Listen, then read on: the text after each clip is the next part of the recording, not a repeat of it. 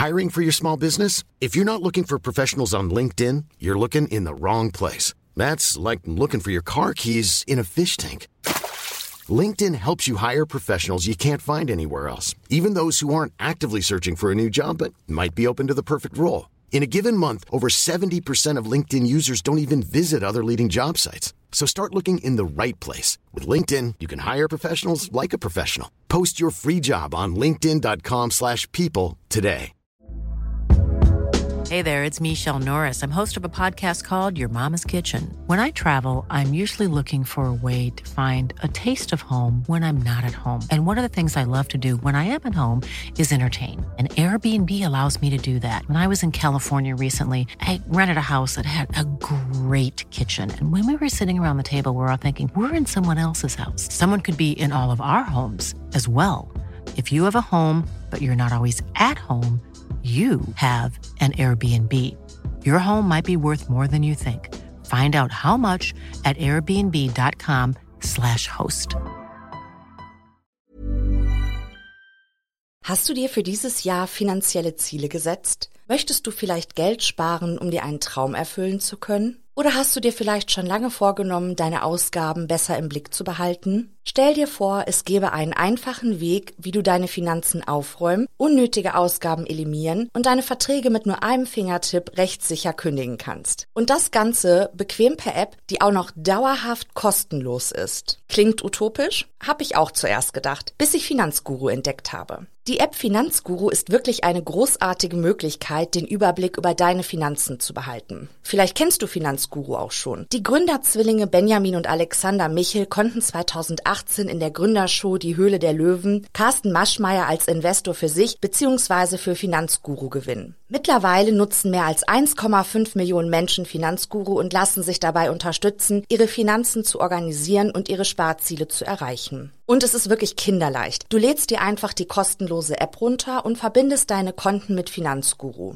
Dabei ist es völlig egal, ob es sich um ein Girokonto, Kreditkarte, Depot oder Kryptobörse handelt. Um deine Daten musst du dir übrigens keine Sorgen machen. Dank eines Drei-Stufen-Sicherheitskonzeptes sind sie bestmöglich geschützt. Niemand außer dir kann deine Daten bei Finanzguru sehen. In der App werden all deine Einnahmen und Ausgaben automatisch kategorisiert und übersichtlich dargestellt. Finanzguru zeigt dir auch alle deine Verträge an. Und in der App kannst du sogar überflüssige Abschlüsse per Fingertipp rechtssicher kündigen und hast wieder ein paar Euro gespart. Und für nur 2,99 Euro monatlich kannst du mit Finanzguru dein Geldmanagement auf das nächste Level heben. Du bekommst mit Finanzguru Plus eine Fülle von leistungsstarken Funktionen, wie zum Beispiel detaillierte Budgetanalysen und personalisierte Finanztipps. So behältst du die Kontrolle über dein verfügbares Budget. Und das Allerbeste, mit meinem Code MORD3 kannst du als Neukundin oder Neukunde Finanzguru Plus drei Monate statt nur sieben Tage kostenlos testen. Einfach die App downloaden, dein Konto verknüpfen und im Reiter Mehr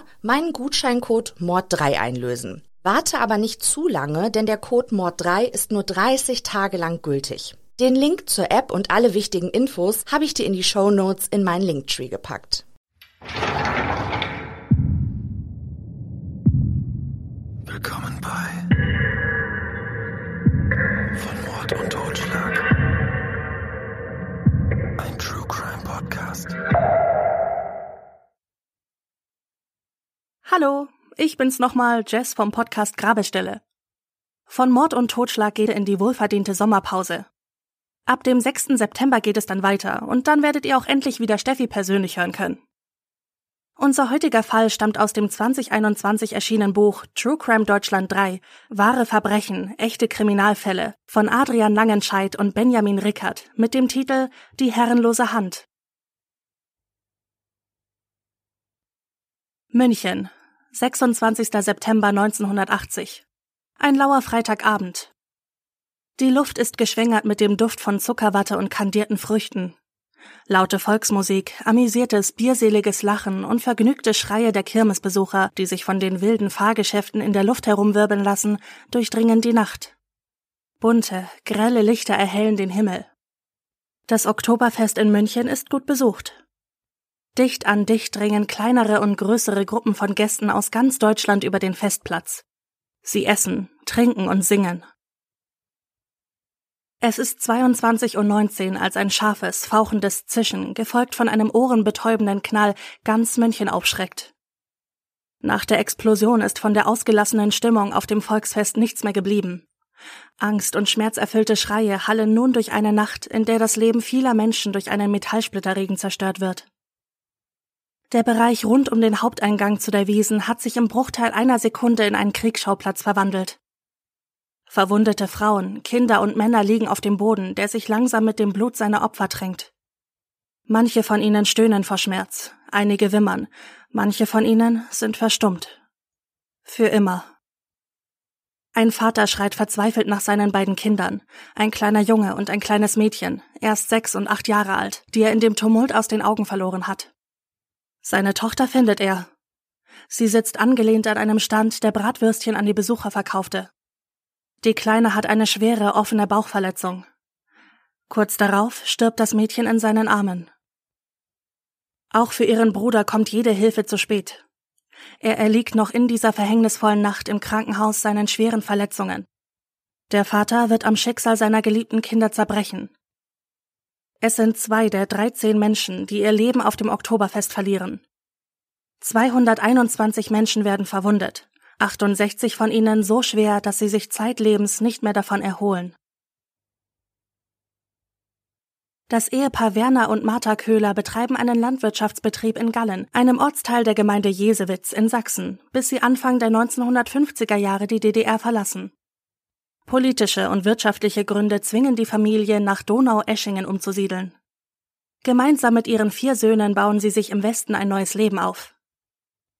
Es ist das Jahr 1957, als der jüngste Sohn der Köhlers im Alter von nur fünf Jahren bei einem Unfall ertrinkt. Ein bitterer Schicksalsschlag, der die Familie in ihren Grundfesten erschüttert. Schwere Monate der Trauerbewältigung liegen hinter den Eltern, als ihr Wunsch reift, noch ein Kind zu bekommen. Es ist der 27. August 1959, als Gundolf Wilfried Köhler in Schwenningen am Neckar zur Welt kommt.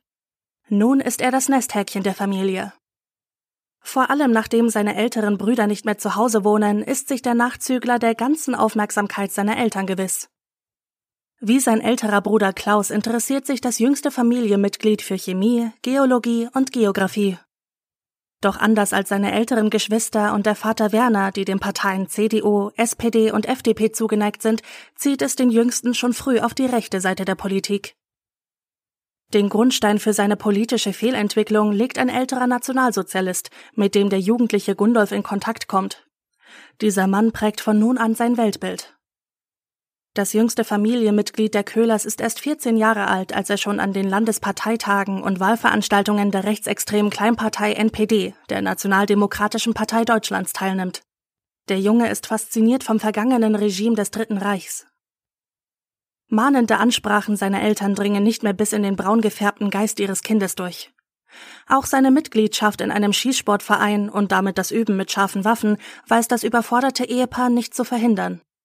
Und ihr Zögling wird immer verrückter. Er kauft sich einen Stahlhelm und Stiefel, die deutsche Soldaten während des Zweiten Weltkrieges an der Front getragen hatten. Nun kleidet sich ein fehlgeleiteter Jugendlicher aus Donau-Eschingen voller falschem Stolz mit diesen Utensilien. Über sein Bett hängt er ein Konterfei Adolf Hitlers. Jeden lässt er wissen, dass er den brutalen, menschenverachtenden Holocaust an Juden und Kommunisten für richtig empfindet. In den Kommunisten sah Gundolf ein besonderes Feindbild. Er wünscht sich eine Art Schutzstaffel, einer SS oder einer Reichswehr anzugehören, um den Kommunisten vernichten zu können. Und er bedauert, dass es so etwas in der Bundesrepublik Deutschland nach dem Ende des Hitlerregimes nicht mehr gibt. Seine Verachtung orthodoxer Juden gegenüber gibt er unverhohlen preis. Das Nesthäkchen entwickelt sich innerhalb weniger Monaten unter dem schlechten Einfluss des Nationalsozialisten zu einem unangenehmen Zeitgenossen. Umso erleichterter ist Mutter Köhler, als sie irgendwann im Jahr 1975 einen Anruf von Karl-Heinz Hoffmann bekommt. Dieser ist der Gründer der Wehrsportgruppe, kurz WSG, zu dem der nun 16-jährige Gundolf Kontakt aufgenommen und um Aufnahme gebeten hat. In diesem Telefonat überzeugt Hoffmann die besorgte Mutter, dass es sich bei der WSG um eine harmlose Sportlergruppe handle, die dafür Sorge trage, dass sich die Jugendlichen bei sportlichen Aktivitäten verausgaben können. So würden sie vor schlechten Einflüssen, Drogen und einem chaotischen Lebensstil bewahrt. Die leidgeprüfte Frau stimmt der Teilnahme an der WSG zu, denn der Gründer scheint genau die Ziele für ihren Sohn zu verfolgen, die auch sie als besorgte Eltern für ihren Zögling haben. Zudem tut ihm der Umgang mit anderen Altersgenossen sicherlich gut, denn Gundolf ist ein verschlossener Eigenbrötler. Dass die Mutter mit einem Rechtsextremisten telefoniert hat, weiß sie nicht. Und so verwundert es auch nicht, dass Martha Köhler keine Vorstellung davon hat, was es wirklich bedeutet, aktives Mitglied einer Wehrsporteinheit zu sein. Die WSG ist von einer harmlosen Sportlergruppe so weit entfernt wie die Sonne vom Erdball. Wehrsport ist ein Synonym für Militärsport, und genau das betreiben die Mitglieder um Gründer Karl-Heinz Hoffmann auch. Neben harmlosen Gelände- und Orientierungsmärschen bis zu 120 Kilometern oder Hindernisläufen werden auch Schießübungen und Nahkampftrainings absolviert. Alles im Zeichen des Rechtsextremismus. Der Jugendliche ist begeistert von den Sporteinheiten und dem Zusammenhalt innerhalb der Gruppe. Vor allem aber genießt Gundolf von Menschen umgeben zu sein, die seine politischen Ansichten teilen. Die Kameraden nennen den jungen Wehrsportler schon bald scherzhaft Daniel Düsentrieb, in Anlehnung an den verrückten Erfinder, in Gestalt eines anthropomorphen Huhns der Walt Disney Company. Köhler stellt selbstgebaute Handgranaten und Rauchbomben her. Den anderen Teilnehmern der WSG berichtet er stolz, dass es sein Hobby sei, im elterlichen Keller Sprengmittel zu fabrizieren. Der Junge mausert sich zu einem Hobby-Experten für Chemie und Sprengstoff. Gundolf Köhler ist 20 Jahre alt, als er erfolgreich seine Abiturprüfung am Fürstenberg-Gymnasium in Donaueschingen ablegt. Aber wie soll es beruflich nun für ihn weitergehen? Studium? Ausbildung? Die Entscheidung fällt der begeisterte Militärsportler schnell. Er lässt sich für zwei Jahre bei der Bundeswehr verpflichten. Dort will er zum Beispiel als Feuerwerker eingesetzt werden. Vielleicht auch als Waffentechniker. Doch die Ranghöheren haben anderes für ihn im Sinn. Er kommt zum Panzergrenadierbataillon 292 nach Immendingen. Dort verrichtet er seinen Dienst als Kraftfahrer und wird für Bürodienste eingesetzt. Köhler ist enttäuscht. So hat er sich seine Zeit bei der Bundeswehr nicht vorgestellt. Er wollte etwas erleben, tüfteln und mit Waffen hantieren. Dies alles blieb ihm verwehrt. Gundolf simuliert seinen Vorgesetzten eine Taubheit vor und erzwingt so im November 1978 seine Entlassung als Zeitsoldat bei der Bundeswehr. Das ist der einzige Weg, um seine freiwilligen Abfindung zu retten, auf die er unter keinen Umständen verzichten will. Gegen Ende seiner Laufbahn beim Militär nimmt Gundolf Kontakt zu einer ehemaligen Mitschülerin seines Gymnasiums auf. Mit Schmuckgeschenken umgart er sie und probiert seine Angebetete für sich zu gewinnen. Ihr gegenüber kann er sich öffnen, ihr alles erzählen, was ihn bewegt. An den Wochenenden suchen sie gemeinsam Bergkristalle. Er erzählt ihr von seiner Bundeswehrzeit, schwärmt von der WSG. Ihr gegenüber behauptet er, es sei eine Art Bundeswehr-Fanclub. Der jungen Frau gesteht er auch, dass seine Taubheit simuliert war. Und er vertraut ihr noch etwas an. Er sei ein begeisterter Waffensammler. Ihr zeigt er das Versteck in seinem Zimmer im elterlichen Haus, wo er seine Maschinenpistole hortet. Bekommt sie Angst vor ihrem Geliebten? Zumindest entscheidet sie zwischen den Weihnachtsfeiertagen und Silvester des Jahres 1978, sich von Gundolf zu trennen. Ihr gegenüber scheint er die Trennung ohne große Widerworte zu akzeptieren. Doch zwei bekannten Köhlers bleibt nicht verborgen, dass er mehrere Wochen an dem Ende der Beziehung zu knabbern hat. Oder gar länger? Denn fast ein Jahr nach der Trennung schreibt er seiner ehemaligen Freundin einen Brief und beschwert sich, dass er wegen ihr durch die Führerscheinprüfung gefallen sei. Und noch ein halbes Jahr später, es ist der Sommer 1980, setzt sich der Verlassene erneut an seinen Schreibtisch und verfasst wieder einen Brief an seine Ex-Freundin. Uncharmant teilt er ihr mit, sie solle ihm den geschenkten Schmuck zurückkommen lassen. Er müsse diesen in Geld umsetzen. Köhler zieht es nach Tübingen. Im Ortsteil Weilheim bezieht er eine kleine Wohnung. Es ist der April des Jahres 1979, als der junge Ex-Soldat das Studium der Geologie an der Eberhard-Karls-Universität in Tübingen beginnt. Und obwohl er sich sehr für sein Studienfach interessiert, erleidet er schon nach dem zweiten Semester einen herben Rückschlag. Die schriftliche Diplomvorführung stand an, und obwohl sich Köhler seiner Sache sehr sicher war, fiel er mit Pauken und Trompeten durch. Zwar war das Ergebnis nicht entscheidend für sein Studium, er hätte die Prüfung einfach nachholen können, doch den Studenten wurmte diese Niederlage. Köhler legt Widerspruch ein. Er findet, dass seine Klausur unfair bewertet wurde. Der Fachbereich für Geologie prüft das Ansinnen ihrer Studenten, entscheidet dann aber Ende September 1980, den Widerspruch abzulehnen. Den Bescheid über die Ablehnung sendet die Eberhard Karls Universität dem Frustrierten per Post zu. Ob Köhler den Entscheid der Studienräte überhaupt gelesen hat, bleibt bis heute ungewiss. In seiner Heimatstadt Donau-Eschingen hat sich ein neuer Ortsverband der Grünen gegründet, deren Versammlungen der Student, wenn er zu Besuch in der Heimatstadt ist, einige Male beiwohnt. Er interessiert sich für die ökologischen Probleme seiner Region. Im Frühsommer 1980 hilft Gundolf seinem älteren Bruder Christian fünf Tage lang bei aufwendigen Bau- und Malerarbeiten in dessen Haus. Wenige Tage danach schließt das Nesthäkchen der Familie Köhler einen Bausparvertrag ab, eine zukunftsweisende Investition. Es ist Mitte Juli des Sommers 1980, als Gundolf die Reise, vor allem aber die Abenteuerlust packt. Am 12. Juli bezahlt er seiner Tübinger Vermieterin zwei Monatsmieten im Voraus und verabschiedet sich von ihr. Er habe vor, bis zum 15. Oktober Ferien zu machen. Mit einem Interrail-Ticket reist er zunächst drei Wochen lang durch Europa. Seine ersten Ziele sind Nordgriechenland und Jugoslawien. Dann zieht ihn die Reiselust nach Skandinavien, bevor er wieder zurück nach Deutschland kommt. Da seine Ersparnisse sich langsam aber sicher dem Ende neigen, bewirbt er sich für einen Ferienjob bei der Firma Uranerzbau Bonn. Allerdings ist er nur zehn Tage für das Unternehmen in Freiburg tätig.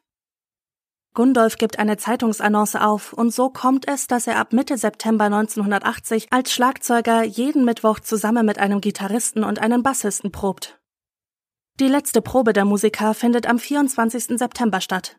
Das nächste Treffen ist außerplanmäßig schon für den kommenden Samstag verabredet.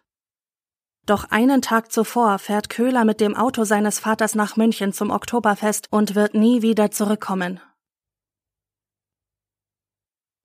Über das, was an dem Abend des Anschlags wirklich geschieht, gibt es bis heute keine endgültige Gewissheit. Mehrere Zeugen beobachten Köhler mit mindestens zwei anderen Begleitern nahe dem späteren Tatort. Die Männer gestikulieren wild, scheinen nicht einer Meinung zu sein. Einer der Beobachteten trägt eine Tüte mit einem zylinderförmigen Gegenstand darin. Der Inhalt scheint schwer zu sein. Abrupt dreht der Mann mit dem Beutel seinen Begleitern den Rücken zu und begibt sich zielstrebig zu einem Mülleimer, der nahe des Willkommensbogens zum Oktoberfest steht. Ein Begleiter eilt dem jungen Mann mit der Plastiktüte hinterher. Sie ringen am Mülleimer um die Tüte, bis der Begleiter anscheinend begreift, dass er das Kommende nicht mehr verhindern kann. Er lässt den Beutel los und rennt weg. Nur wenige Sekunden später detoniert die selbstgebaute Granate, die wahrscheinlich mit 1,4 Kilogramm des Sprengstoffes TNT gefüllt ist. Im Umkreis von 30 Metern rund um den Papierkorb bricht ein Chaos aus. Überall auf dem Boden liegen in riesigen Blutlachen Verwundete und Tote, abgerissene Arme und Beine. Angst und schmerzerfüllte Schreie zerreißen die Nacht. Schnell kommen couragierte Wiesenbesucher den Verletzten zur Hilfe, bis Polizei, Krankenwagen und Notärzte am Ort des Geschehens eintreffen. Die Ersthelfer versorgen notdürftig die Wunden, binden blutende Stümpfe ab, reden gut zu, probieren die Traumatisierten zu trösten. Es gilt nun, die verwundeten Opfer schnellstmöglich zur professionellen medizinischen Versorgung ihrer Verletzungen in eine der umliegenden Kliniken zu bringen. Eine Zeugin beobachtet, wie zwei junge Männer vor der verstümmelten und verbrannten Leiche eines Menschen stehen. Ihr wollt's net. Ich konn nix für. Helft's mal! brüllt einer der beiden, während er verzweifelt auf den Leichnam vor ihm starrt.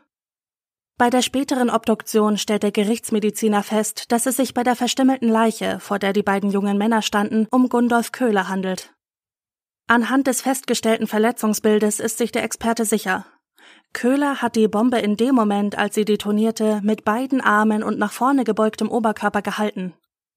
So wurden ihm durch die Sprengkraft beide Arme und ein Bein abgerissen. An Gesicht und der vorderen Körperpartie erlitt er schwerste Verbrennungen. In all dem Durcheinander, das nun vor dem Eingang des Oktoberfestes herrscht, finden die bald eintreffenden Ermittler den Personalausweis von Gundolf Köhler samt seiner Heimatadresse in Donaueschingen. Im Nadis taucht der Name Köhler wegen seiner Zugehörigkeit zur WSG auch auf. Nadis ist die Abkürzung für das nachrichtendienstliche Informationssystem, das vor allem vom Verfassungsschutz genutzt wird. Zügig machen sich die Ermittler auf den Weg nach Donaueschingen, um das Elternhaus des Attentäters zu durchsuchen. Nachdem die verletzten Opfer in die umliegenden Krankenhäuser gebracht und die Leichname geborgen waren, galt es, all die abgerissenen Gliedmaßen in das Gerichtsmedizinische Institut zu bringen. Hier soll mit Hilfe der Blutgruppen und Blutseren versucht werden, die Körperteile dem jeweiligen Verwundeten zuzuordnen. Zum größten Teil gelingt das den Gerichtsmedizinern auch, doch ein Stück einer teilweise zerfetzten Hand, die 20 Meter vom Ort der Explosion gefunden wurde, können die Experten niemanden der Verletzten oder Getöteten zuordnen. Fleischig und blass ist das Amputat mit den vier Fingern. Brand- oder Schmauchspuren kann man nicht entdecken. Währenddessen sind die Ermittler in Donaueschingen eingetroffen. Das Zimmer, das sie betreten, wirkt nicht wie die Unterkunft eines jungen Mannes, sondern eher wie die eines Kindes. Adolf Hitlers Konterfei hängt nicht mehr über dem Bett des jungen Attentäters. Seine Familie hatte ihn gedrängt, es endlich abzunehmen.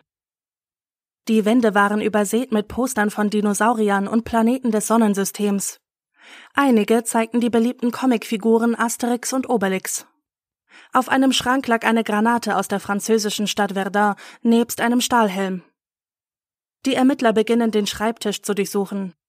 In einer Schublade finden sie ein Waffenreinigungsgerät und eine Anwirkzange. Diese braucht man, um Sprengkapseln scharf zu machen. Sie finden detaillierte Aufzeichnungen zu Waffen und Sprengstoffen. Das Bundesamt für Verfassungsschutz schlussfolgert aus den gefundenen lehrhaft aufgebauten Anleitungen, dass diese nicht für Köhler allein, sondern für einen größeren Personenkreis bestimmt sind. Nebst dem Roman Der Werwolf, eine beliebte Lektüre aus der Nazizeit, finden die Polizisten die Abschrift eines bekannten faschistischen Liedes. Durch Großberlin marschieren wir, für Adolf Hitler kämpfen wir, die rote Front brecht sie entzwei. SA marschiert die Straßen frei. Es wird schnell klar, dass der tote Köhler ein Rechtsextremist ist. Unabhängig von seiner Zugehörigkeit zur WSG zeugen die gefundenen Dinge und Schriften unverblümt davon, welches Geisteskind der Massenmörder ist. Im Schlussbericht des Landeskriminalamtes aus dem Jahre 1982 ist zu lesen, dass es sich bei dem Verursacher des Oktoberfestanschlages um einen sozial isolierten Einzeltäter handelt. Er allein habe die Bombe gebaut, sie nach München transportiert und gezündet. Der Massenmörder sei, ob seiner verschmähten Liebe und seines gescheiterten Studiums, so frustriert gewesen, dass er einen erweiterten Suizid beging.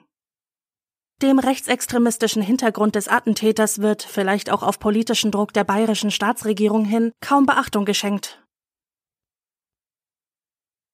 Trotz dass die Ermittlungsbehörden beharrlich auf ihre Theorie eines Einzeltäters bestehen, werden seit vier Jahrzehnten immer wieder Stimmen von Zeugen laut, die gegen diese Annahme sprechen.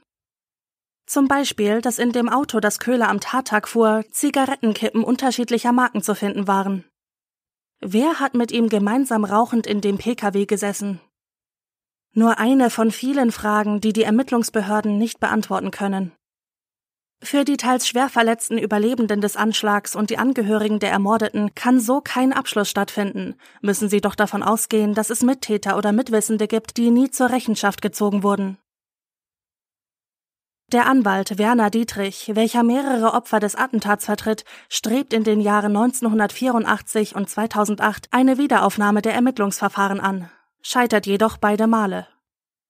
Erst im Jahr 2014 kann sich das Bayerische Landeskriminalamt durchringen, die 28 Aktenordner mit 10.000 geschriebenen Seiten und 887 Spuren nicht mehr unter Verschluss zu halten. Fünf Jahre lang werden die alten Akten erneut gesichtet, Spuren bewertet und 1008 Zeugen befragt. Mitte 2020 dann der Rückschlag für die Betroffenen und die Hinterbliebenen der Getöteten. Die Bundesanwaltschaft schließt die Akten. Köhler habe keine Mittäter gehabt. Nur das Motiv könne auch einen rechtsextremistischen Hintergrund haben und nicht zwingend Liebeskummer und eine gescheiterte Diplomvorprüfung Köhlers sein. Auch nach etlichen Jahren bleiben viele Fragen unbeantwortet. Warum legen sich die Ermittlungsbehörden so schnell auf den Täter fest? Was oder wer veranlasst die Zuständigen dazu, wichtige Beweismittel und Asservate wie die gefundenen Zigarettenstummel mit Speichelanhaftungen und das Handfragment bis 1997 zu vernichten? Welche Rolle spielt der Geheimdienst bei dem Anschlag? Fest steht, dass der Bundesnachrichtendienst V-Männer als Mitglieder in die WSG eingeschleust hat. Ihre Identität hat der BND bis heute nicht bekannt gegeben. Was wissen diese Informanten? Wie kam Köhler an diese großen Mengen an TNT, um die Oktoberfestbombe zu bauen? Und die elementarste Frage, wem gehört das gefundene Fragment der Hand, das am Ort der Detonation gefunden wird? Fest steht, es kann keinem der Opfer und auch nicht Gundolf Köhler zugeordnet werden. Das Landeskriminalamt nimmt von den verbliebenen Fingern der amputierten Hand Abdrücke. In Köhlers Zimmer lag ein Ordner mit Studienunterlagen für das Wintersemester 1980 und 1981, von dem Fingerspuren gesichert werden konnten, die mit denen der herrenlosen Hand übereinstimmen. Doch wem wurde nur am 26. September 1980 bei der Explosion am Eingang zum Oktoberfest eine Hand abgerissen? Wer versorgte die schwere Verletzung? Überlebte derjenige die Detonation? Und falls nicht, wo ist die Leiche? DNA-Tests können heute möglicherweise Aufschluss geben, wäre das Stück Hand nicht vernichtet worden. Nur wenige Tage nach dem Anschlag betritt ein junger Mann das Klinikum Oststadt Heidehaus in Hannover. Eine Krankenschwester berichtet erstmalig 2015 über den anonym gebliebenen Patienten, der sich wegen eines zerfetzten Unterarmes in der Klinik stationär aufnehmen lässt. Zunächst habe der junge Mann nicht sagen wollen, wie es zu dieser schweren Verletzung gekommen war, doch scheinbar ist er irgendwann so genervt von dem ständigen Nachhaken der Ärzte, dass er einräumt, er habe ein bisschen mit Sprengstoff gespielt. Besuch von Angehörigen bekommt der Patient nicht. Nur manchmal statten ihm mehrere Männer, die scheinbar der rechten Szene zugehörig sind, eine Stippvisite ab. Die Behandlung ist noch nicht abgeschlossen, als der mysteriöse Patient nach fünf Tagen spurlos aus der Klinik verschwindet. Ist das vielleicht einer der vermuteten Mittäter? Doch wie konnte der Mann dann ohne sofortige Hilfe solch eine schwere Verletzung überleben? 2015 strahlt Dreisat im Fernsehen eine Dokumentation mit dem Titel Anschlag auf die Republik, Oktoberfest-Attentat 1980 aus. Hier spricht auch kurz der Vater der kleinen getöteten Geschwister über sein Leid. Für mich ist eine Welt zusammengebrochen. Sie waren meine Liebsten, die ich hatte, Auch heute noch, 40 Jahre nach dem Attentat auf das Oktoberfest, ist das Leid der Überlebenden und Hinterbliebenen unermesslich. Grund dafür ist nicht zuletzt die damals fehlende Bereitschaft und die heute fehlende Möglichkeiten, alle Umstände dieser fürchterlichen Nacht restlos aufzuklären.